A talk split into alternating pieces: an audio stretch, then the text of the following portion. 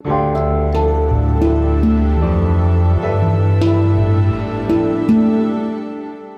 schreiben das Jahr 2021 und das hier ist die sogenannte Gegenwart.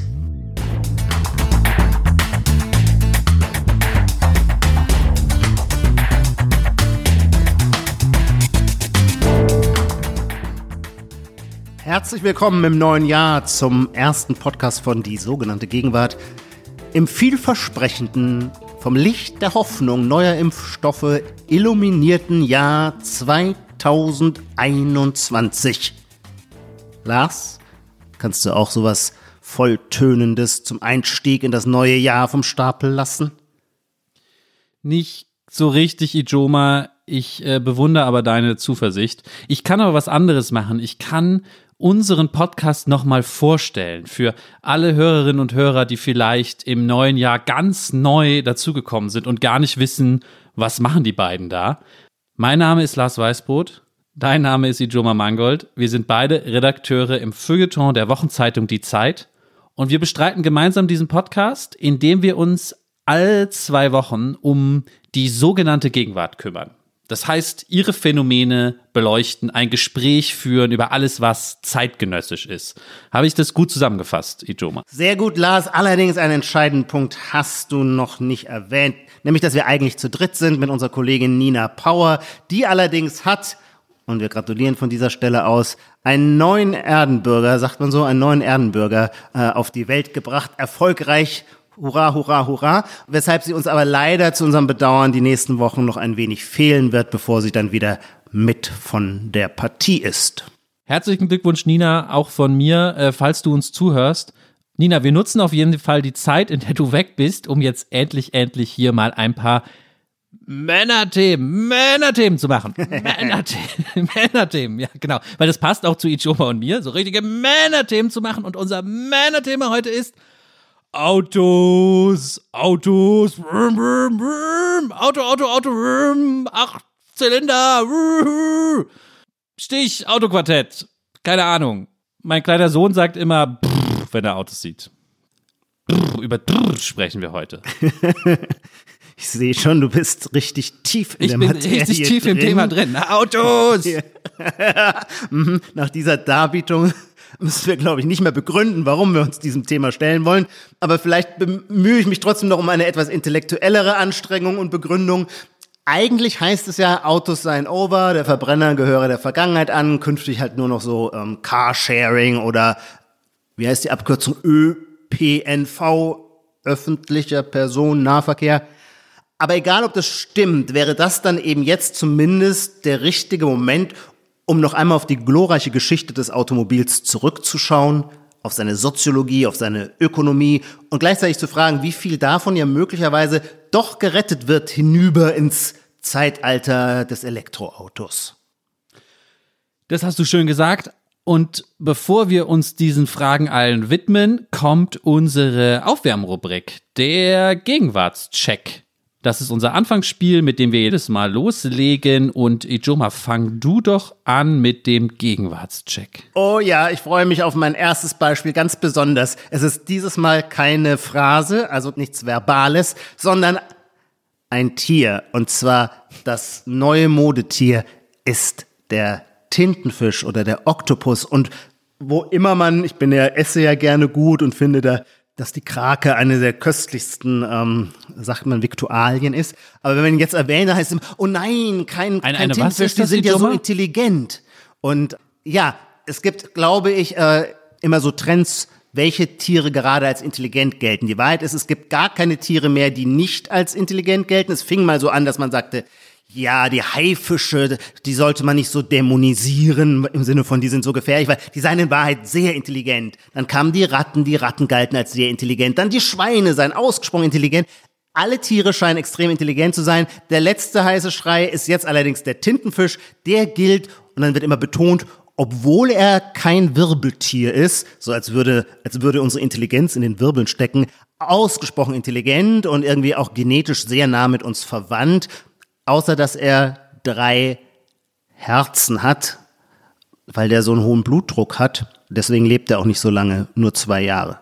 Ja, der Tintenfisch. Das neue Modetier, mit dem sich Hollywood-Stars in Talkshow-Runden identifizieren.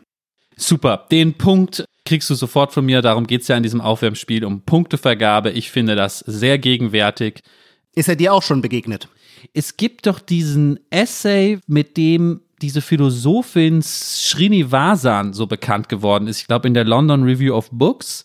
Da ging es um so Bücher über Oktopusse. Können wir vielleicht in den, in den Show Notes verlinken? Ich glaube, da ist mir das so ein bisschen aufgefallen als Ah, ja. Trendthema. Ja. Ähm, Wenn ich jetzt nicht mich vertan habe. Wir werden das recherchieren. Ich werde das recherchieren und unten verlinken. Und du isst sie aber trotzdem noch.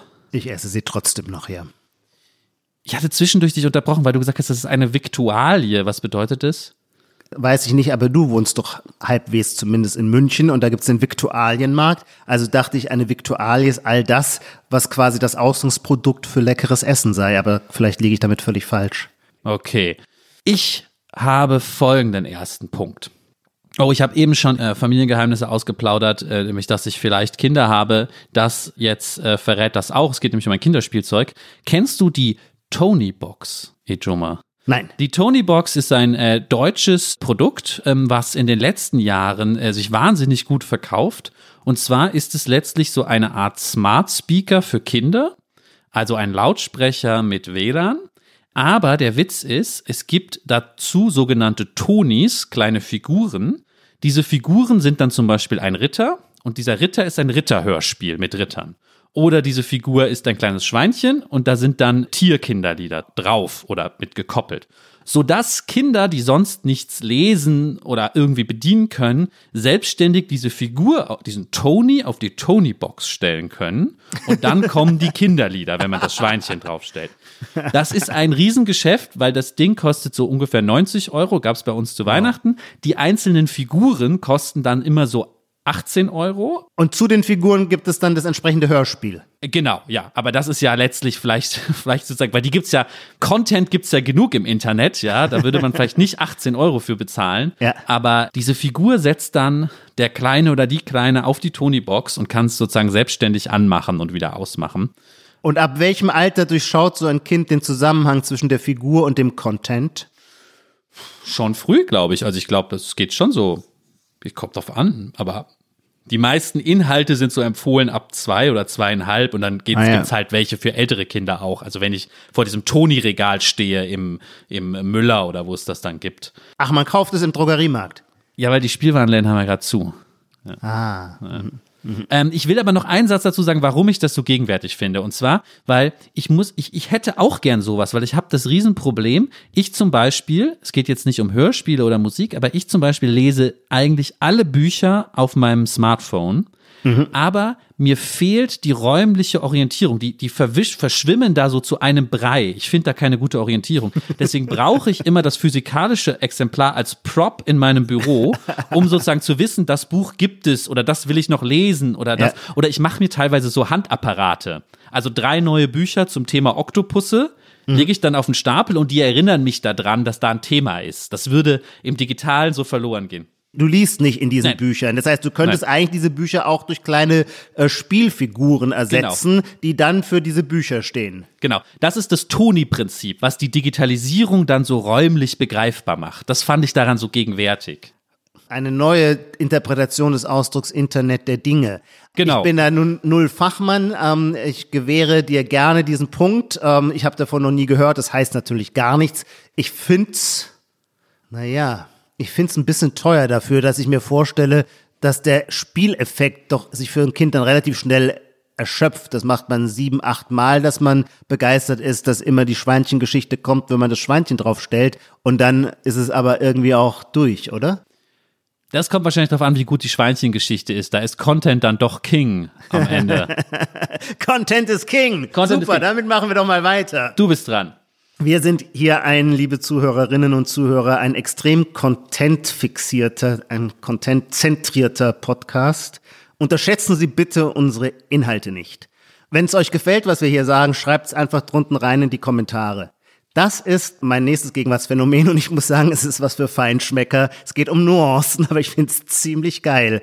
Lieber Lars, ist dir eigentlich auch schon aufgefallen, dass es bei diesen ganzen YouTube-Shows, ich weiß gar nicht, wie man die nennt, also Leute, die halt irgendeine Sendung auf YouTube haben, die sagen immer, schreibt's was rein in die Kommentare drunten, gebt's uns ein Thumb up, gebt uns einen Daumen hoch. Und zwar auch, wenn die überhaupt nicht aus Bayern oder Österreich kommen, sondern sonst sprachlich völlig neutral sind oder eher aus Norddeutschland kommen, übernehmen sie eine Ausdrucksweise, die, die es nur im Bayerischen und im Österreichischen gibt, nämlich dieses schreibt's was rein in die Kommentare, dieses schreibt's was, das sagt man ja in Bayern, du kennst Bayern gut, das sagt man in Österreich. Und äh, das hat sich jetzt interessanterweise quasi, und ich möchte es linguistisch präzise fassen, von einem dialektalen Ausdruck zu einem Soziolekt gewandelt, sodass auch Leute, die überhaupt nicht süddeutsch, sprachlich süddeutsch eingefärbt sind, auf ihren YouTube-Videos sagen, schreibt's was rein in die Kommentare, gebt uns einen Daumen hoch, wenn es euch gefallen hat. Also ich hatte kurz Sorge, dir geht's nur grundsätzlich um diese Aufforderung und den Punkt Nee. hätte ich dir nicht gegeben, weil der Witz ist schon zu oft gemacht worden. Also das finde ich ist so Böhmermann vor fünf Jahren oder vielleicht sogar noch Ja. länger her, der sich drüber lustig macht über das äh, lasst ein Like da oder so. Ja. Aber diese Beobachtung ist natürlich sehr scharf, die du jetzt gemacht hast, dass das ein ich weiß halt nicht genau, ob sie stimmt. Da müssten wir jetzt wirklich einen Linguisten fragen Ja. oder ob es eine nicht Ja. also ob auch jemand, der nicht in diesem Dialekt ist, in dieser Sprachpragmatik das so zusammenzieht. Aber solange das nicht geklärt ist, gebe ich diesen Punkt sehr gerne, weil es ja wirklich eine sehr scharfe, genaue Beobachtung ist, ja. ja. Danke sehr. Ich bin dran. Ich habe äh, eine, eine schöne, schnelle Sache von einer Zuhörerin. Wir kriegen ja auch oft Vorschläge. Und zwar Lisa aus Köln sagt, ähm, was früher beim Bestellen von ähm, zum Beispiel Pizza oder anderen Sachen oder äh, einfach Zutat hieß, heißt heute immer Topping. Ich finde, das ist ein perfekter Gegenwartspunkt. Aber das ist doch, eine Zutat wäre, wenn man einen Kuchen backt, wäre ja auch das Mehl eine Zutat, aber das Topping könnte nur die Sahne sein, die man oben drauf sprüht. Das ist eine, U- ein, Un- eine Unterklasse von, von Zutaten. Trotzdem hätte man ja früher gesagt, bei uns gibt's Pizza, wählen Sie Ihre Wunsch- oder Belag dann wenigstens bei Pizza. Vielleicht ist Pizza nicht das beste Beispiel, aber Ah, es doch, gibt doch, dann doch, Pizza ist ein gutes Beispiel. Jetzt, wo du es sagst, doch, doch, stimmt. It rings a bell. Doch, dann heißt es oft mit allen Toppings, die sie wollen oder so. Bei- Bowls natürlich sowieso, ja, Bowls ist jetzt nicht mehr so gegenwärtig, äh, aber trotzdem diese Idee, dass man dann von Toppings statt man hätte ja auch sagen können Komponenten oder oder Ah ja, ich weiß finde nicht das. Phänomen interessant. Ich finde, äh, dass es nicht neu ist. Hm. Aber das stimmt. Aber wenn man drüber nachdenkt, ist es hochinteressant, weil das Wort passt eigentlich gar nicht so in unseren. Also ich meine, bei einer Bowl von Toppings zu sprechen, ist doch Quatsch.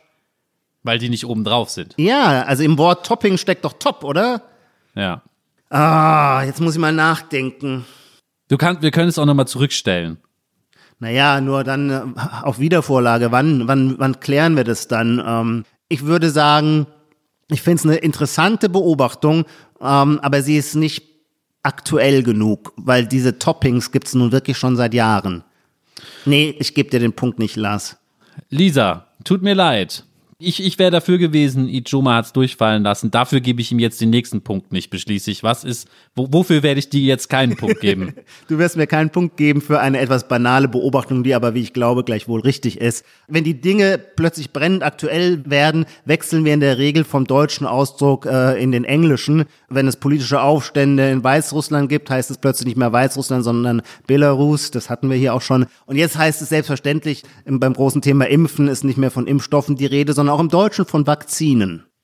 Aber das ist ja nicht, das ist doch eher so, soll doch eher so Fachsprache, also Vakzin ist ja ein, ein, wo kommt das her? Lateinisch, Griechisch? Ich weiß es gar nicht. Das ist ja jetzt kein genuin englisches Wort. Mhm. Stimmt. Deswegen finde ich es ein bisschen schwierig. Stimmt, stimmt. Ja, okay, aber ja, aha, stimmt. Ich habe das Phänomen falsch Oder woher kommt das Wort Vakzin? Ich Nee, nee, nicht. ich dachte halt, weil, dass wir das aus dem Englischen quasi rückübersetzen, dann in ein deutsches Fremdwort, das selbstverständlich als solches nicht aus dem Englischen kommt, sondern Na, ich befürchte, das sind so, so Mediziner, mit denen halt jahrelang niemand geredet hat, weil sich niemand für sie interessiert haben, haben das immer so genannt, ja. So wie ich habe neulich eine Kampagne Ja, für sein. die deutschen Universitätskliniken gesehen, die sich Mhm. in ihrer Kampagne für die Öffentlichkeit selbst deutsche Universitätsklinika nennen. Wo man so denkt, ja, ich verstehe schon, dass das richtig ist, aber warum? So, ihr seid doch wichtig schon, dass genug, ihr die, müsst es. die Pluralbildung des Neutrums korrekt hinkriegen sollte. Und die sagen doch auch Vakzine, so. Ich habe mehrere Vakzine bekommen an deutschen Universitätskliniker. Ja, den Punkt gebe ich dir jetzt einfach aus Rache nicht. So, dann haben wir das, äh, haben wir das erledigt für Lisa. Dann habe ich noch einen und dann sind wir durch, oder? So. Ja. Ich habe noch, ähm, ich nenne es mal die Leuchtmittelaufrüstung im motorlosen Straßenverkehr. Halt, langsam, ich muss kurz nachdenken. Leuchtmittelaufrüstung im motorlosen Straßenverkehr. Ach so, also wie Fahrradfahrer ähm, sich in der Nacht erkennbar halten, oder? Und äh, Shoutout an äh, Martin Seliger, äh, der das bei Facebook gepostet hat vor kurzem. Jogger mit diesen Grubenlampen vorne drauf. Ah. Da fängt's ja schon mal an, ja, die gleich Ja. in den Stollen sozusagen gehen, um Erz abzubauen. ja. So, dann sehe ich, ich hab's ja fast lieb, ja, sehe ich immer so so ähm, Papas, die ihre Kinder in die Kita bringen mit auf dem Fahrrad und sie haben einen Fahrradhelm auf, wo hinten so ein Leucht, also so ein Warndreieck, was aber aufblinkt. Wie so ein Baustellenfahrzeug. Ja, du, so, das blinkt so wirklich. Ja. Und dann habe ich, das war auch noch vor Weihnachten, da habe ich in Hamburg jemanden gesehen, der hatte einfach so eine, so eine Lichterkette um sein Fahrrad gewickelt. Aber ich, ich wollte ihn fragen, ob es eher Gag ist oder ob es wirklich sein Versuch war, sich noch mehr bemerkbar zu machen. Also da sieht man jetzt viel in die Nee, Richtung. den Punkt kriegst du in der Tat, ist eine Leuchtmittelaufrüstung, um deinen tollen Begriff zu übernehmen, eindeutig zu beobachten, ja. Natürlich übrigens auch, weil der Energieaufwand eher durch LED-Birnen immer geringer wird. Deswegen wird ohnehin mehr als früher mit Licht gespielt, ist meine Meinung. Früher hätten die so Glühbirnen am Helm haben müssen, wie so am Broadway, so eine ganze Glühbirnenlandschaft. Wir kommen zum großen Thema in dieser Folge, Ijoma. Es gibt eine oft diskutierte These und die geht so. Das Auto verschwindet.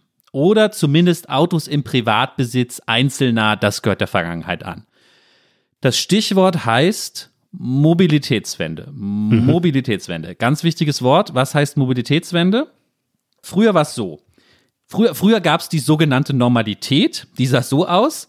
Ich fahre mit dem irgendwann mal gebraucht gekauften äh, Renault Megane Kombi, den kleinen zur Oma und auf dem Dach sind irgendwie noch die Carving-Ski, weil ich eigentlich noch nach Winterberg wollte zum Skifahren oder so, ja. Oder ich fahre im meinem Skoda Octavia äh, pendel ich morgens zur Arbeit und hab die Pfandflaschen so in den in den Seiten in den in den Türen da noch die rollen da so rum, ja, weil es mein Auto ist und abends äh, fahre ich irgendwie fünf Stunden um den Block, um einen Parkplatz zu suchen. Das war die alte Autonormalität. Ja. Die ist jetzt vorbei. Das ist die These. Das sagen viele, die ist vorbei, denn erstens, wir haben eben schon über sie gesprochen, es gibt jetzt Fahrräder und ganz tolle Radwege oder Radwege, die noch nicht so toll sind, aber die mit viel politischem Druck jetzt toll gemacht werden, dass es endlich so ist wie in Amsterdam oder so, ja. Zweitens, Na, bei Online-Medien, wenn ich das kurz einwerfen darf, Ja. bei Online-Medien gibt es im letzten Jahr jeden zweiten Tag eine Headline, die sich vor Triumph kaum an sich halten kann, über die Umwidmung eines Autofahrstreifens in Berlin zu einem Radweg. So als wären das irgendwie so die, wie man früher in Kriegen quasi die Etappensiege verkündete. Absolut, aber wenn das doch nicht reicht, dann gibt es als Alternative Carsharing. Da vertraut man sich dann der Plattformökonomie an und die bietet mir dann so einen tollen Elektro-BMW, stellt die mir zur Verfügung für 45 Cent pro äh, Minute oder Kilometer und äh, ich muss mich aber sonst um nichts kümmern. Das ist die Zukunft oder vielleicht sogar schon die Gegenwart.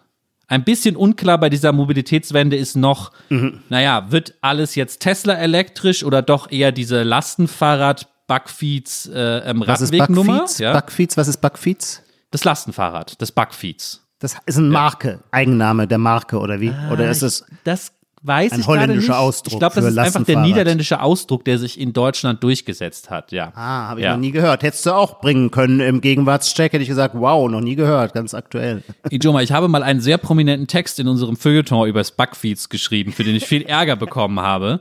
Ähm, da wollte ich auch, da wollte ich auch mal wie du die Leute provozieren, ja. Offensichtlich habe ich dich damit nicht erreicht. Ich habe es das SUV der irgendwas genannt oder so, um die Leute zu. Da sind wir auch schon beim Thema Auto. Ja, okay, also Bugfeeds gibt's oder E-Auto. Das ist sozusagen die Zukunft. Was genau rauskommt, das können wir ja heute nochmal ausdiskutieren. Ja, ja, ja, du beschreibst das Szenario äh, völlig korrekt. Ich möchte nur eines zu bedenken geben. Die Medien und damit auch wir sind wahnsinnig stark geprägt, dass unser Blick auf unser Land ist eigentlich immer ein Blick aus den fünf Metropolen Hamburg, München, Frankfurt, Berlin, meinetwegen manchmal noch Köln. Und Und deswegen ist das Bild, das die Medien vom Leben entwerfen, immer nur ein urbanes. Und wie du das jetzt beschrieben hast mit den Radwegen und der Sharing Economy und so weiter, das funktioniert. Das wird möglicherweise wirklich sehr, sehr flächendeckend in den Großstädten funktionieren. Ich selber mache jetzt aber die Stadt-Land-Differenz sehr stark, weil ich seit einem Jahr sehr viel Zeit auf dem Land verbringe, weil ich ein kleines Bauernhäuschen mir gekauft habe auf dem Land. Und seither schaue ich auf die Welt schon sehr anders und wundere mich, wie zum Beispiel bei all dieser Mobilitäts bei diesem Diskurs über die Mobilitätswende eigentlich immer viel zu selbstverständlich von einem urbanen Umfeld ausgegangen wird. Auf dem Land läuft ohne Auto nichts. Und das ist jetzt auch so mein persönlicher, wenn man so will, mein autobiografischer Beitrag oder mein autobiografisches Engagement hier für unseren Podcast. Ich selber hatte noch nie ein Auto. Ich komme sogar aus einer autolosen Familie. Meine Mutter hatte auch kein Auto. Und ich habe Anfang letzten Jahres das erste Mal mir einen Wagen gekauft, eben weil ich sonst gar nicht zu meinem Haus auf dem Land gekommen bin. Und ich finde das so ganz lustig, weil irgendwie alle reden davon, dass das Auto verschwindet. In dem Moment kaufe ich mir mein erstes Auto, ja. So der Flug der Eule beginnt in der Dämmerung. Im Moment des Abschieds vom Verbrennungsmotor entdecke ich, und das ist nämlich die Wahrheit, wie herrlich es ist, mit so einem Verbrenner durch die Gegend zu kurven. Darf ich dir und unseren Zuhörern zum Beispiel verraten, dass ich am Anfang immer noch mit dem Regionalzug bis zum nächsten Bahnhof gefahren bin und da hatte ich mein kleines Wägelchen geparkt, um dann die letzten 15 Minuten oder so äh, mit dem Auto zu fahren. Aber nach drei, vier Monaten habe ich das Autofahren als solches, als eine so angenehme und schöne und befriedigende und glücklich machende Tätigkeit empfunden, dass ich dann immer die ganze Strecke fahre.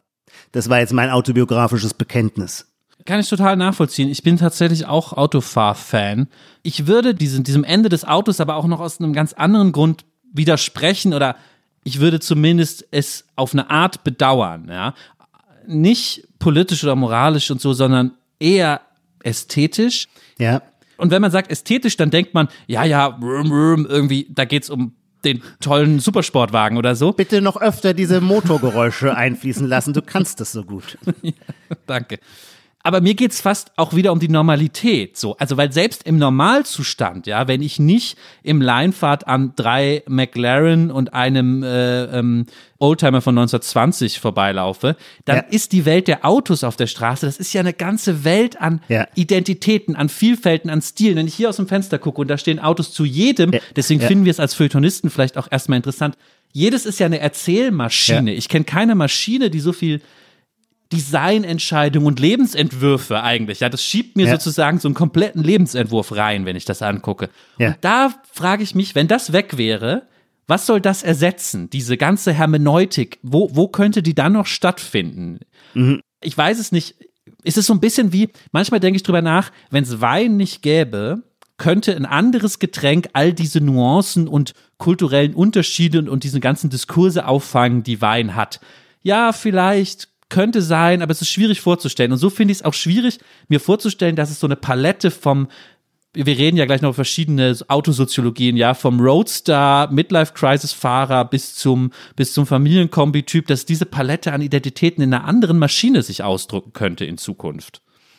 Ja, das glaube ich auch. Das stelle ich mir schwierig oder unwahrscheinlich, nee, nicht schwierig, ich halte das für sehr unwahrscheinlich, weil das, was du beschreibst, man müsste noch bessere Worte dafür finden. Ich weiß genau, was du meinst, aber wir haben es noch nicht so ganz auf den Begriff gebracht. Aber das Auto wenn so ein universaler, vielleicht ist es ein universaler Bedeutungsträger ist. Ich glaube, der hat mit einem geschichtlichen Faktum zu tun, dass das Auto nämlich das Pferd ersetzt hat. Und nun ist ja die ganze Anthropogenese oder zumindest die ganze Zivilisationsgeschichte des Menschen ist ja ohne die Zähmung des Pferdes nicht denkbar. In der Anthropologie spricht man ja auch so vom, vom Prothesenmenschen im Sinne von, der Mensch ist ja von der Natur her den anderen Tieren unterlegen, aber kulturell überlegen. Er kann sich also kulturell weiterentwickeln. Er kann Prothesen schaffen, die zum Beispiel äh, seine Kampffähigkeit erhöhen oder seinen Bewegungsradius erweitern. Und das ist natürlich eine total zentrale Frage für die Menschheitsgeschichte. Wie weit ist der Bewegungsradius? Und in dem Moment, wo die Menschheit das Pferd gezähmt hat, taten sich ja völlig neue Mobilitätskonzepte auf. Das heißt, die ganze Menschheitsgeschichte war über ich weiß es nicht genau, ich würde sagen 20.000 Jahre, aufs engste gekoppelt mit dieser Allianz mit dem Pferd. Und das ging bis ins späte 19. Jahrhundert und war eine quasi dann auch, wie sagt man so, psychogenetisch, tief verwurzelte Angelegenheit, die dann zum Beispiel im Western weiter kultiviert wurde, obwohl das Pferd längst kein zentrales Mobilitätsmedium mehr war. Weil es nämlich dann eben vom Auto abgelöst worden ist. Und die ganze affektive Besetzung, die wir früher aufs Pferd projiziert hatten, so allein schon in so einem, dass der Ritter vom Reiter abgeleitet ist, ja, und das ist natürlich die zentrale Figur jetzt, sagen wir im Mittelalter, für Ordnung, für Machtzuwachs, für Eroberung, für Struktur, drückt aus, wie, wie ununterscheidbar diese beiden Schicksale zusammengehen. Und das ist eben abgelöst worden und auch die affektive Besetzung ist dann vom Pferd aufs Auto übertragen worden. Das ist eine Binsenweisheit, aber eine eben spannende. Das ist, glaube ich, die Erklärung nach, oder es ist, hat was zu tun mit dem, was du beschrieben hast. Warum ist das Auto so ein universaler Bedeutungsträger oder auch Spiegel unserer, all unserer Menschenbedürfnisse? Also Status, Kraft, reale Transport oder Mobilität, da kommt ganz vieles, das Metaphorische wie das Buchstäbliche zusammen. Ich glaube, ich würde noch ergänzen, das Auto hatte auch immer die richtige Größe. Das hat so, das hat was zu tun mit den Toni-Figuren, über die ich eben gesprochen habe, weil wenn es gibt dann immer diesen Satz, die Millennials haben keine Autos mehr, die jungen Leute, sondern die haben ihr Smartphone als Identitätsangebot. Ja. Das stimmt zum einen. Zum anderen stimmt es in diesem Toni-Figur-Sinne nicht mehr so richtig, weil eben das so eine glatte Oberfläche ist, die sozusagen sich mir nicht richtig zeigt, die so verwischt in den Ebenen. Aber das Auto war ein makroskopischer Gegenstand der richtigen Größe, was ich draußen sehen konnte und Identität vermittelt. Es ist nicht so in so einem Schirm drin, was ich nicht richtig greifen mhm. oder finden kann. Es ist aber auch nicht zu groß. Man kann ja auch sagen, auch ja, Reckwitz würde sagen, auch Städte oder ähm, mein Viertel hat irgendeine Identität, aber das ist dann zu groß, das kann ich dann nicht fassen. So ein Auto hatte die perfekte Größe, um mir eine Geschichte zu erzählen, so, wenn es da stand. Ich glaube, das ist so die Grund, auf der grundsätzlichen Ebene, auf der ich das vermissen würde. Mhm. Aber vielleicht müssen wir einmal, wir sind jetzt schon im Allgemeinen, wir müssen vielleicht für die Leute, die das gar nicht so sehen, erstmal Beispiele nennen dafür, warum wir finden, dass Autos solche Geschichten erzählen, warum es so eine Soziologie der Marken und Modelle ja. gibt. Ja, lass uns doch so eine Art Revue, eine Revue vorbei passieren lassen, welche Marken für was standen. Ich meine, das ist ja auch eine der frühesten, nicht Erinnerungen, aber Prägungen oder emotionalen Erregtheiten als Kind Automarken erkennen. Das war bei mir so, ich nehme an, das war bei dir so, aber ich nehme an, auch bei den Kindern, die jetzt das Licht der Welt erblicken. Ich merke es, wenn Freunde mit ihren Vierjährigen vorbeikommen, über nichts reden die lieber, also nichts beglückt die mehr, als wenn sie eine Automarke identifizieren. Ja, die, die Logos erkennen, ähm, da, da kann man dann immer sagen, das ist doch sozusagen die, die grüne Kritik, grün-konservative Kritik. Ja, die Kinder können aber nicht mehr erkennen, was eine Eiche ist an der Form des Blattes, aber die wissen sozusagen, die können das Suzuki-Zeichen blind malen. Ja, genau. Aber da, da sind, da ticken wir beide ja ein bisschen ähnlich. Ich finde das ja zivilisationsfreundlich, wenn wir sozusagen Zivilisationsprodukte erkennen und entdecken, als ja. jetzt bloß Natur immer nur, ja, auch wenn Kinder das tun. Nein, absolut. Das ist heute auch immer noch so. Und später kommen dann so ganz eigene, ja, Klischees und echte Stereotype äh, dazu, die man mit den einzelnen Modellen und Wagen verbindet. Naja, und es war, es war auch ein Riesen, eine Riesenmaschine, wie sagt man, der Ideologisierung oder der Sozialisierung in einem ganz neutralen Sinn. Vielleicht würde mich interessieren, Vielleicht bist du nämlich dafür zu jung, aber ich bin zum Beispiel noch aufgewachsen, wo es eine vollständig selbstverständliche Antithese war zwischen den BMW-Fahrern und den Mercedes-Fahrern. Wenn man Autofahrer war, musste man sich, oder wenn man ambitionierter Autofahrer war, musste man sich zum Beispiel bekennen zu einer der Marken. Das ließ sich nicht irgendwie pragmatisch unter einen Hut bringen, indem man sagte, der eine ist darin besser, der andere da, sondern entweder war man das eine Lager oder das andere Lager, wenn man sich zum Auto bekannte. Boah, also echt, da muss ich sagen, da habe ich das Gefühl, dass, dass ich kenne mich ja nicht wirklich mit Autos aus im Sinne von Motorjournalismus oder so. Ja. Vielleicht ist das unter denen so, aber so aus meiner Konsumwelt, ja, aus dem Straßenrap oder so, Benzer und Beamer, das ist ungefähr das Gleiche. Ich glaube nicht, dass das sozusagen wie West Coast und East Coast ist für, ja. für jetzt so ein, so ein, zum Beispiel so ein Rapper oder so. Aber was war denn damals der, der krasse Unterschied? Naja, ich glaube, bei BMW, der BMW-Fahrer galt generell als der aggressivere, der gewissermaßen noch mehr Blei im Blut hatte, wo es vor allem auch um Sportlichkeit und Tempo ging, während bei Mercedes mehr Stabilität, Verarbeitung und Status, Status des Arrivierten zum Ausdruck kam.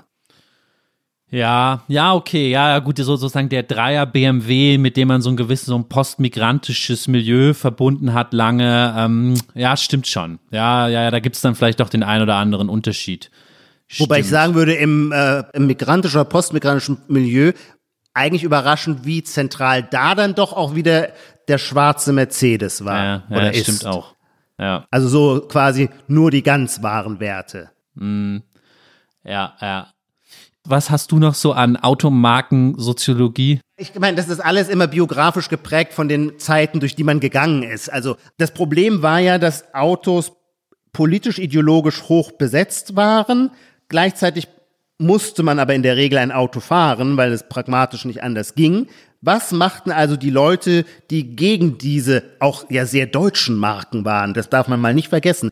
BMW und Mercedes waren, hatten natürlich auch eine Hypothek jetzt gar nicht, die wurde nicht direkt geschichtlich aufgeschlüsselt. Über Zwangsarbeit hat man damals noch nicht geredet. Das sind Kapitel erst in den 90er Jahren, würde ich sagen, dass das aufgearbeitet wurde. Aber gleichwohl, die frühe Bundesrepublik versuchte ja möglichst nicht deutsch zu sein. Und ähm, wer an diesem Projekt quasi der Entnationalisierung im Habermasischen Sinne der Bundesrepublik mitwirkte, der fuhr natürlich dann kein BMW und kein Mercedes, sondern brauchte dann eine Angebotspalette, die dem dezidiert entgegengesetzt war.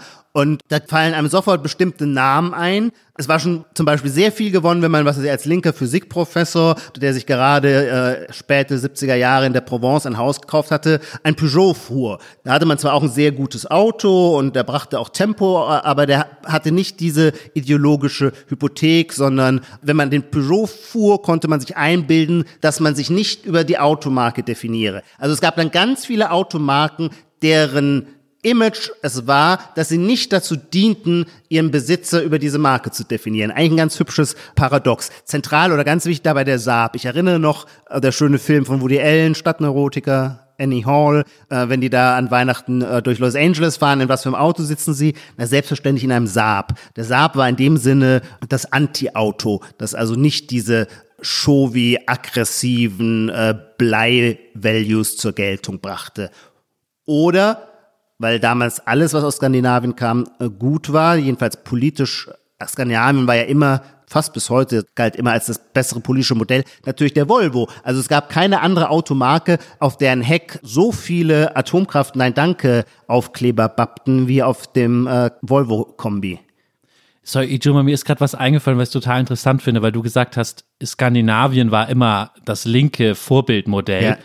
Mir ist gerade erst klar geworden, bis, bis zu Corona. Ja, Erst mit diesem schwedischen Sonderweg ist es ganz seltsam gekippt. Also keiner hätte von ausgerechnet Schweden erwartet, dass sie es nicht so machen wie so deutsche Linksliberale. sind. Genau. ja. also das ist ja bei Corona immer die offene Frage, was jetzt genau wie politisch ist, aber zumindest deutsche Linksliberale möchten es so nicht, wie Schweden Genau. es macht. Das passt gar nicht. Ja klar, aber der Volvo natürlich. Interessant ist aber, weil wir sind ja auch ein Gegenwartspodcast, wenn wir uns den Volvo heute angucken. Ich sehe ihn eigentlich ungelogen fast nur noch als SUV. Ja. Der XC90, der in Eppendorf wirklich jeden zweiten Parkplatz Ja. besetzt. Ähm, ich habe jetzt keine Zahlen dazu, aber ich finde unter den größten SUVs auch noch mal einer der großen. Also er wirkt immer besonders mächtig. Würde ich auch um mein Eindruck sein, ja. Ja. ja, ja, totaler Imagewandel. Absolut. Früher das Hippie-Auto, jetzt so ein Auto, das, mit dem man definitiv ein Auto fährt. Du hast in unseren Notizen geschrieben, Urban Country, Country, Country, ich kann auch immer so jetzt nicht aussprechen. Urban sagt Country. Ja, Country. Der, denn ist das irgendwie so gelungen, weil der Volvo SUV, mit dem kann man ja tatsächlich gut mal über den Acker fahren, aber diese Fähigkeit als Ästhetik so umzugestalten, dass es äh, im urbanen Kontext super läuft. Ich will noch mal was Grundsätzlicheres sagen, weil ist es nicht auch ein Riesenproblem, dass diese Vielzahl an ideologischen Überlegungen in den letzten Jahren sehr im Schatten eben eines Diskurses stand. Es ging eigentlich nur noch um den SUV. Ja, das was stimmt. auch daran liegt, dass wenn man sich die Zulassungsstatistiken anguckt, ist der SUV das häufigste Auto, was, was in Deutschland äh, zugelassen wird gerade. Das Ja? höchst skandalisierte und das am Ja. meisten gekaufte. Das hat sich dann natürlich wiederum in so Sub, also es gibt ja alles dann als Crossover. Du kannst ja sozusagen ein, bald gibt's auch ein Smart SUV oder so. Also du kannst ja jede andere halt, Lars, Klasse. halt, halt, stimmt es, dass es das meist zugelassene ist? Ich dachte nur, das mit der größten Wachstumsrate. Nee, es ist die Kategorie mit, früher war es halt ja. diese Golfklasse, wie auch immer man die nennt. Aber es zählt Ah ja. halt auch super viel als SUV, ja. Jeder Opel Mokka Crossland, ja, wo, man sagen Nee, würde, nee, das da sagt man SUV-Look, SUV. weil der natürlich auch dann sparsam, zurückhaltend im Verbrauch ist. Ich beschäftige mich auch deswegen gerade viel mit Autos, weil ich einen Unfall hatte im November und äh, deswegen jetzt ein neues Auto brauche. Und ich, Ah. äh, da gibt es eben auch so einige Modelle, die ich für mich auf dem Land reizvoll finde, weil Zuhörerinnen und Zuhörer, wenn ihr ein entsprechendes Auto, einen Gebrauchtwagen zu verkaufen habt, könnt ihr das gerne an gegenwart.zeit.de Zeit.de. Schreibt's in die Kommentare. Schreibt's, genau, schreibt's es unten rein in die Kommentare. Genau, ich, ich brauche auch was, was höher gelegen ist, damit ich hier über die Schlaglöcher, die es hier real gibt. Und dann gibt's eben dieses, der SUV-Look. Also den hat zum Beispiel der von Dacia, der mir ganz gut gefällt, Sandero Stepway, der hat den sogenannten SUV-Look. Das ist ein Crossover, genau. Oder auch der äh, C3 Aircross von äh, Citroën. Aber du siehst dann bei den Verbrauchswerten natürlich, dass es keine SUVs sind. Ich finde es ja dann auch interessant, nach der Latenz zu fragen. Also, was verschwindet hinterm SUV? Wie meinst du das? Naja, wenn wir nur über SUVs reden und alles sich auf SUVs fokussiert, welche Fahrzeugmodelle, Typen haben eigentlich an Hegemonie oder vielleicht auch an Ja. wirklicher Verbreitung verloren, ja? Ach so, aber lass uns erstmal noch das SUV-Phänomen ein bisschen genauer unter den Blick Ja. nehmen, weil ich erinnere, es war schon auch so ein Feuilleton-Diskurs, also die Dämonisierung ähm, äh, des SUVs, namentlich als dann der Porsche Cayenne auf den Markt kam, das war der Gott sei bei uns. Und ich erinnere da auch, das gab dann durchaus so einen Diskurs, ich glaube, das fiel zusammen mit dem zweiten Irakkrieg 2003, äh, 2000, wann war der, 2003, 2004, ich weiß es gar nicht mehr genau, wo, wo man so sagte, das ist jetzt die Militarisierung die, die Weltpolitik als Ganze hinzunehmen hat, vollzieht sich dann auch im deutschen Straßenverkehr, weil diese SUVs äh, sind ja von einem Panzerfahrzeug überhaupt nicht mehr zu unterscheiden. Also es, das Auto wurde als eine extreme Aggressionsmaschine dargestellt und natürlich moralisch äh, in Frage gestellt wegen seines hohen Verbrauchs. Es war so gesehen, wenn man sagt, dass es einen ökologisch linksliberalen Mainstream oder Hegemonialdiskurs gibt, würde man sagen, nein, gibt es nicht, weil er hat sich ja durchgesetzt. Hätte er ja eigentlich nicht dürfen. Wenn wir alle so links und nachhaltig wären, hätte sich der SUV ja nicht durchgesetzt. Das sagst du jetzt so, als würdest du es mir aufs Brot schmieren. Das ist deine, deine These, dass es diesen, dass es diesen Main Mainstream gibt. Naja, gut, das lässt sich ja einfach beantworten. Das ist ja die alte Idee von äh, links denken, rechts blinken, nee, links blinken, rechts handeln oder wie auch immer das heißt. Ja. Ja. also klar, das ist natürlich. Ist interessant, in der SUV-Kategorie würde ich da aber Abstufungen machen, ja? Ja. Der, der sich noch für linksliberal hält, würde natürlich einen XC90 bevorzugen gegenüber all, vor allem diesen ähm, Was ist ein SUV XC90? der, der, ähm, der, Der der, Volvo. Volvo. der Ah, große, okay. Ja. ähm, gegenüber vor allem diesen ähm, SUV-Coupés. Also ich weiß, weiß ich gerade gar nicht, wie der bei BMW heißt. Ist das dann der X4? Äh, Weiß ich jetzt oder gar nicht. Also die halt ein Coupé-Heck haben, weil die sehen halt immer besonders brutal aus. Das würden die linksliberalen Bürger Erklär mal noch kurz, was ein fahren. Coupé-Heck ist. Dann so ähm, ähm, schief. Ach wie, und das ist eine entscheidende Differenz, ob das, also eine entscheidende Differenz für die Frage ähm, gewissermaßen der Breitbeinigkeit. Ja, finde ich total. SUV-Coupés sehen mit Coupé-Heck sehen aus wie von Batman, womit er gleich über den Joker drüber fährt, um ihn endgültig Ah, ja. umzubringen. Und naja, dann gibt's natürlich auch diese ganze Range Rover-Schule und so, das hat, das hat dann nochmal eine andere Art von Power, aber nicht dieses Militarisierte, ja. Das finde ich, steckt schon in diesen, ist das der X4 und dann das höhere Modell ist wahrscheinlich der X6 von BMW, die halt so aussehen. Ja, und was, was würdest du dann zu, bei Mercedes, die G-Klasse, die hat ja kein Coupé-Heck, ist aber auch nah an so einem Panzerfahrzeug, also durch seine klaren rechten Winkel. Ja, ja, ich mag den Wagen ja gerne, aber ich glaube, dass du auf den sehr schlecht zu sprechen bist. Du hast irgendwann mal was Abfälliges über die G-Klasse gesagt. Es ist ja auch ein Militärfahrzeug. Also es ist ja die, das war ja lange der Wolf oder wie der hieß bei der Bundeswehr. Der? Standard-Geländewagen der Bundeswehr, glaube ich. Warst du beim Bund? Nö, habe ich mal bei Wikipedia gelesen oder so. nee, ich habe mittlerweile ist die G-Klasse einfach Class of its own. Also die muss man ja so akzeptieren, spätestens seit sie selbst bei Ulbeck vorkam im letzten Stimmt. Roman als so prominentes Auto. Äh, jetzt, jetzt ist sie so ein Irgendwann werden Dinge so Designklassiker, dann sind sie schwierig, dass man sie komplett ablehnen kann. Stimmt. Ja. Aber ich will, ich will vielleicht doch noch mal auf ein anderes Auto zu sprechen kommen, um was klar zu machen in der Differenz zum SUV. Weil oft denkt man, SUV ist sozusagen Prestige. Also das, warum haben so viele Leute SUVs? Weil sie Prestige ausdrücken wollen, weil sie sozusagen, äh, ja, weil sie angeben wollen, so hätte man Ja. früher ganz simpel gesagt. Und das ist doch interessant. Aber warum mit einem SUV und warum nicht? Und das ist mein Auto, was verschwunden ist, warum nicht mehr mit Roadstern zum Beispiel? Es gab mal eine Zeit, da hat man sozusagen Prestige damit produziert, dass man gesagt hat, ich muss in meinem Auto nichts transportieren. Ich bin sozusagen fast so postaristokratisch. Es muss nichts arbeiten. Stimmt, Ich habe auch keine Familie, die nervt. Ich brauche sozusagen nur für meine Geliebte noch einen zweiten Sitz. Ja. Ich bin mutig. Ich fahre so ganz knapp über der Straße, richtig schnell in so einem flachen. Ja. Und das ist ganz leicht und ich muss mich auch nicht schützen, weil ich so mutig bin. Das haben reiche Leute haben das gemacht. Ein tolles Narrativ, Lars, das Aber es ist hast. komplett verschwunden, oder? Also Ja, außer so ein paar warum hast du eine Autonarren. Erklärung? Es stimmt völlig. Hast du eine Erklärung? Was ist deine Vermutung, deine Hypothese? Also es kann ja nur sein, dass die Feuilletons recht hatten und es ist der Militarisierungsdiskurs. Also Prestige muss sich in, in sozusagen dem Wegdrücken des anderen und nicht mehr dem ihm elegant davonfahren in schnellen Kurven irgendwie ausdrücken. Eine andere Erklärung habe ich auch nicht. Grundsätzlich würde ich schon sagen, wahrer Status sollte sich doch immer darin in seiner Nutzlosigkeit ausdrücken. Und ähm, beim SUV kann man ja nicht so tun, als gäbe es da nicht einen wahnsinnig hohen Nutzwert. Während beim Roadster der Nutzwert schreiend ignoriert wird. Also wie du es gerade völlig richtig beschrieben hast, da passt nichts rein, man kann nur die Geliebte damit abholen.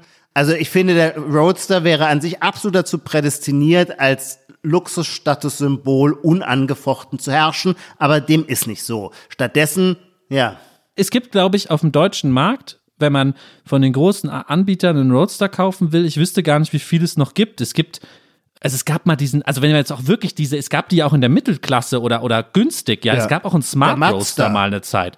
Den gibt's, den gibt's tatsächlich noch, ja, diesen Smart Roadster haben sie eingestellt. Also eigentlich voll die Marktlücke, ja. Ähm, aber offensichtlich ist es nicht mehr an- angesagt, ja. Wobei die wahren Autoliebhaber, die bekennen sich immer noch zum Roadster. Ja, gut, aber das sind dann wirklich die Nerds, so, die, Ja, die dann, ja. ähm, ja, ja, okay, okay. Ist nicht das Problem jetzt, wenn wir sagen, das Auto verschwindet zwar nicht, aber die E-Mobilität kommt, dann hab ich, hat man doch erstmal die Sorge, Elektroautos haben aber nur eine Identität oder maximal so zwei oder so. Mhm. Da gibt's nicht diese Vielfalt. Ist das dann nicht der Verlust? Danach sah es lange Zeit so aus, bis die Automobilindustrie begriff, dass auch ein Elektroauto, obwohl es ganz im Zeichen der Nachhaltigkeit steht, einen gewissen Sexappeal ausstrahlen muss. Und das war ja auch die Gründungsidee von Elon Musk. Jetzt, ich habe den Namen nur fallen lassen, um zu zeigen, dass wir gelernt haben. Wir sprechen ihn jetzt endlich mal richtig aus in diesem Podcast. Äh, Das war ja auch die Gründungsidee äh, von Tesla zu sagen, das ist ein aufregendes Auto. Es hat zwar kein Blei im Blut, aber es ist ein aufregendes, auch ein technisch aufregendes Auto. Und wenn man Aber Entschuldigung, Entschuldigung, nur um dich zu unterbrechen, ganz kurz. Welches Modell hat Tesla nur Anfang gebaut in limitierter Auflage und es ist bisher nicht mehr zurückgekommen? sag es mir, aber was meinst du? Der Roadster. bisher nichts? Mit dem haben sie angefangen. Ach echt? Ja. Ah, erinnere ich gar nicht mehr. Da gab es so irgendwie ein paar tausend Stück von. Ich habe mal einen gesehen in Deutschland, und aber es wird nicht als Serienfahrzeug Ah, ja. angeboten. Aber ich habe dich unterbrochen. Liebe Zuhörer und Zuhörer, äh, schreibt mal in die Kommentare rein, warum es keine Roadster mehr gibt.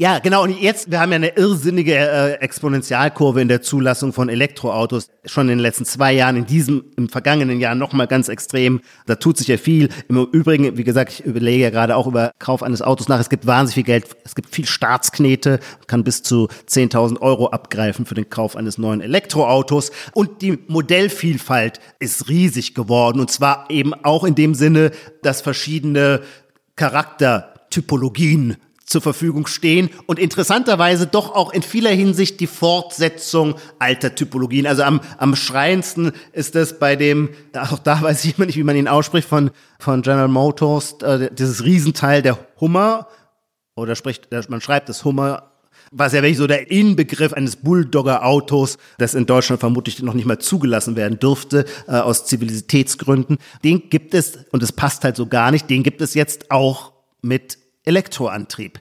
Das heißt, die ganzen klassischen Typologien, wie hieß das berühmte Wort, das in Amerika mit BMW Fahrvergnügen? BMW hat ja so ab den 90er Jahren mit dem deutschen Wort Fahrvergnügen in den USA äh, ihre Absätze in den Himmel getrieben. Und dieses Moment von Fahrvergnügen, ähm, das geht uns nicht verloren beim Elektroauto. Das müsstest du doch vor allem bestellen, weil ich bin ja noch nie mit einem E-Auto gefahren, aber du mietest die doch hin und wieder gerne, oder? Ja, das haben wir in unserem allerersten Podcast kurz angerissen, dass ähm, mir es so Spaß macht beim Elektroauto, dass die Beschleunigung natürlich eine ganz andere ist als in einem äh, normalen Verbrenner. Ja. Also ich bin auch kein Motorjournalist, aber ich glaube, um die Beschleunigung von einem normalen Tesla zu haben auf den ersten äh, paar hundert Metern, äh, musst Ja. du dann schon wieder irgendwie einen äh, Ferrari La Ferrari oder so an den Start bringen, damit du das erreichst, ja. Und ähm, Ja. Gerade im Innenstadtverkehr kann man das natürlich viel besser ausnutzen, als schnell zu fahren, ja. Ähm, dass man mal ähm, einfach Das stimmt. beschleunigt. Ich wollte nur zu unserer Rubrik Die Stelle noch kommen. Ich wollte nämlich diesmal, wir haben ja die Rubrik Die Stelle, da lesen wir sonst immer was aus großen Romanen vor oder so, da zeigen Szenen Ja. aus wichtigen Serien. Ich habe diesmal ein Geräusch mitgebracht, das ich bei diesem, bei diesem Thema Elektroauto einspielen wollte. Wie bei unseren Kollegen vom Politikteil, da muss man auch immer ein Geräusch mitbringen. Ich spiele das jetzt mal vor.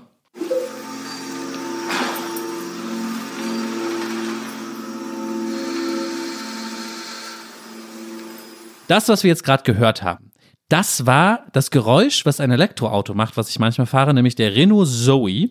Ich glaube, das ist das meistverkaufte Elektroauto in Deutschland. Und warum finde ich dieses Geräusch so interessant? Weil mir lange nicht klar war, dass es 100% ausgedacht ist. Es gibt eine Regel, die verabschiedet wurde, äh, in den USA, aber auch von der EU, dass zumindest bis Tempo 20 Elektroautos ein künstliches Geräusch von sich geben müssen, weil sonst Fußgänger nicht checken, dass da ein Auto kommt, weil sie ja gewohnt sind, dass Verbrenner ein Geräusch machen. Ja. Irgendwie über Tempo 20 ist der Reifenabrieb oder so dann eh lauter, dann spielt das keine Rolle mehr. Aber Ach sozusagen so. in, den, in den niedrigen Bereichen muss sich dieses künstliche Geräusch herstellen. Aber ich und bin ja jahrelang von Elektrobussen in Hamburg überfahren worden, weil ich sie nicht dann hatten die habe. das vielleicht noch nicht.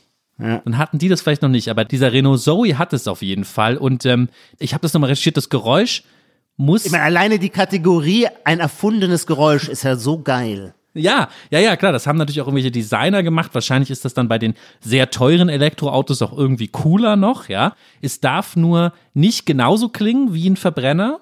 Das wurde festgelegt. Man darf nicht einfach einen Verbrenner-Sound abspielen. Ja. Und es darf aber auch nicht so, man darf jetzt nicht einfach irgendwie eine Bach-Kantate oder so nehmen. Es darf jetzt nicht ein Musikstück sein.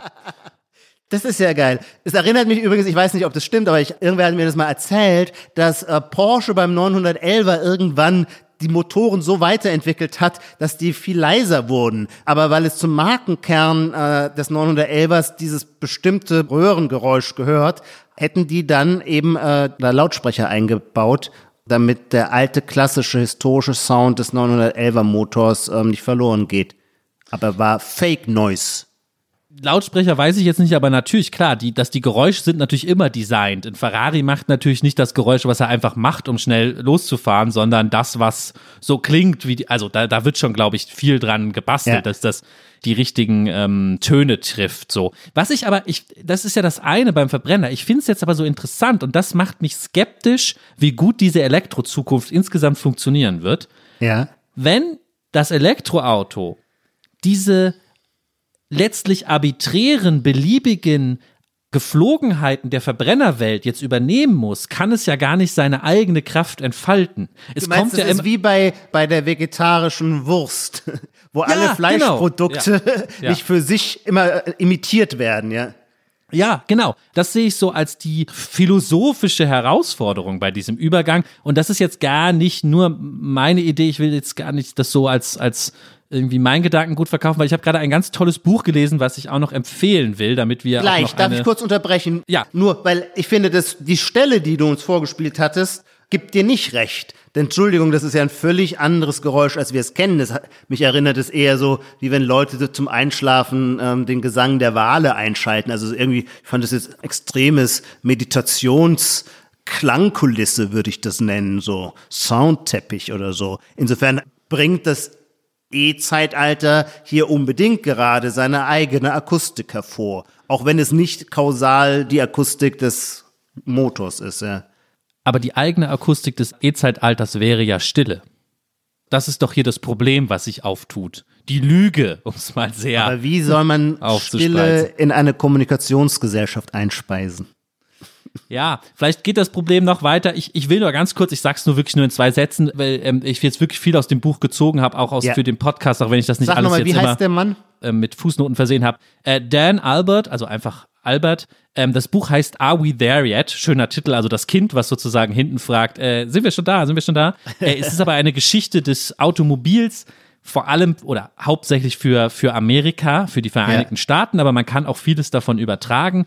Es gibt zum Beispiel ein ganz tolles Kapitel gleich am Anfang darüber und das war mir in dem Ausmaß nicht klar, dass als das Automobil erfunden wurde, da gibt's natürlich verschiedene Erfindungen, ja, aber so in den späten, im, im späten 19. Jahrhundert, verschiedene Technologien gleichberechtigt fast existierten erstmal, nämlich so eine Art Dampfmaschine, tatsächliche, dann das, ja. was dann der Internal Combustion geworden ist, also Verbrenner und aber auch Elektroautos. Das gab's tatsächlich. Ah, und ja. das schreibt dieser Albert, und das finde ich so interessant, so wie heute die Automobilkonzerne es auch gerne hätten damals schon, nämlich als Mobility as Service Konzept. Die hast du nicht unbedingt besessen, sondern die hast du dir genommen oder mit einem Fahrer und dann hast du die zurückgebracht in so eine Station, wo dann die Batterie wieder aufgeladen wurde. Ja. Und das gehörte dir aber gar nicht. Das wurde mehr so, so, war auch schon Plattform Economy, ja. alles damals. ja. äh, super spannendes Buch. Are We There Yet? Kann man vielleicht auch beim kleinen Buchhändler ähm, bestellen, der es einem dann ausliefert, gerade im Lockdown. Ich bin auf den Typen Und warum hat sich dann damals aber der Verbrennungsmotor durchgesetzt? Er beschreibt es als Zufall. Das ist ihm wichtig. Er sieht Technologiegeschichte von Zufällen äh, geschrieben. Er erzählt, wie die eine große Firma dieser Elektroautos ähm, in den USA zumindest einen so eine Art Wirecard-mäßigen Buchhaltungsbetrug begangen hat. Danach war sie für alle Investoren durch und die Nummer war vorbei, obwohl ihre Technik jetzt im Gegensatz zu Wirecard vielleicht, ihre Technik eigentlich eine gute war und auch die Dienstleistung funktioniert hätte, aber niemand hatte mehr Vertrauen ja. in das Unternehmen und dann damit versank auch dieses technische Konzept erstmal. Ich würde gerade sagen, ich bin auf diesen Auto gekommen, weil er irgendwo mal angepri angepriesen wurde als, ich glaube, America's only Marxist Autocritic. Das fand ich ganz lustig. Amerikas einziger marxistischer Autojournalist. Are We There Yet heißt das schöne Buch. Das wollte ich unbedingt Ja, wenn du sagst, ähm, äh, dass der Albert äh, sagt, das ist im Grunde eine Kontingenzgeschichte, dass sich der Verbrennungsmotor durchgesetzt hat. Man hört doch jetzt wiederum umgekehrt eben auch oft, dass Elektroauto die viel intelligentere Lösung ist. Und zwar nicht einfach nur, weil es eben kein Sprit verbrennt, sondern auch, weil die Energieeffizienz so viel höher ist. Also die, ich kenne mich mit sowas gar nicht aus, aber die Kraft aus der Batterie wird quasi unmittelbar zu, keine Ahnung, 95 Prozent auf die Straße gebracht, während beim Verbrennungsmotor verpufft da ja ganz vieles über die, frag mich nicht, wie das heißt, Wellen, Kurbeln oder sonst was. Das heißt, äh, man verbrennt viel mehr Sprit, der quasi in die Luft geht, statt auf die Straße. Kann man nicht noch grundsätzlicher was sagen? Ich glaube, das Elektroauto lässt uns erst eigentlich erst in der Gegenwart ankommen. Und zwar meine ich das so, dass wir so ein Delay haben und mhm. was verschleppt haben, weil wir reden über so komplexe Dinge wie selbst vor Corona und exponentiellen Wachstum äh, reden wir über komplexe Dinge wie Digitalisierung, ja, oder wer sich dafür interessiert, versucht dann zu verstehen, wie Relativitätstheorie funktioniert oder so. Und meine These ist immer, eigentlich ist unser Common Sense doch schon ausgestiegen bei der Elektrifizierung. Also sozusagen fünf Stationen vorher war schon Schluss, ja. Das haben irgendwie wir immer noch nicht richtig verarbeitet als Laien, ja, was das ja. eigentlich heißt man macht den Schalter aus, aber irgendwie ist kein Strom mehr in der Leitung drin. Der bleibt da nicht drin. Hä? Habe ich im Physikunterricht schon nicht mhm. kapiert? Ja, in der sechsten Klasse oder also so. Also sagen so, die, die Dampfmaschine, die verstehen wir noch gerade so. Genau. Ja. Genau, die Dampfmaschine und das Auto ist ja nichts anderes, der, der Verbrenner ist ja. nichts anderes als eine Dampfmaschine. Am Ende werden jetzt die Experten auch sagen, es ist falsch, ja. aber für mich, ja, das verstehe ich noch. Aber das Elektroauto konnte sich noch nicht durchsetzen, weil es gar nicht im Common Sense angekommen war und vielleicht ist das jetzt, holt sich das jetzt endlich ein, die Zeit. So, mhm. das ist ein bisschen meine Idee. Dass es 100 Jahre gedauert hat, bis wir diese ja. Magie der, der elektrischen Kräfte irgendwie mhm. akzeptieren mhm. konnten. Oder Dann länger als 100 Jahre. Hier zum Schluss schon auch noch eine etwas staatstragende Anmerkung machen. Auch gewissermaßen um unseren guten Ruf besorgt. Ich weiß, wir gelten jetzt bestimmt nicht als die Vorreiter der ökologischen Wende, aber in der Befassung mit diesem Autothema habe ich mich dann tatsächlich auch mal einfach so ein bisschen reingearbeitet. Es gibt in Berlin diesen Professor für Energiewirtschaft, Volker Quaschning, der jetzt nicht der große YouTube-Charismatiker ist, aber didaktisch sehr, sehr gut ist. Und es ist dann doch irgendwie ganz interessant, jedenfalls für so einen Ignoranten wie äh, mich, der ich mich bisher nie in die quasi technisch-naturwissenschaftliche Seite der Ökologiewende vertieft hatte, zu sehen, wie, also wie intelligent wie intelligent die Ingenieure sind, was die alles leisten. Ich hatte lange immer noch so das Gefühl, na ja, klar würd, müsste man zu anderen Technologien kommen, äh, die nicht so einen großen CO2-Fußabdruck haben. Ähm, aber ist das alles möglich? Und dann, so wie man sich da hineinbegibt, ist es alles möglich und sind vor allem die, die technologischen Lösungen, Konzeptionen sind auch viel intelligenter als ihre Vorgängermodelle. Ich würde tatsächlich, würde jetzt damit rechnen, dass wir auch tatsächlich vor einem zweiten Wirtschaftswunder stehen, einfach weil wir nochmal unsere ganze Industrie neu erfinden dürfen. Und das ist, das ist ziemlich toll.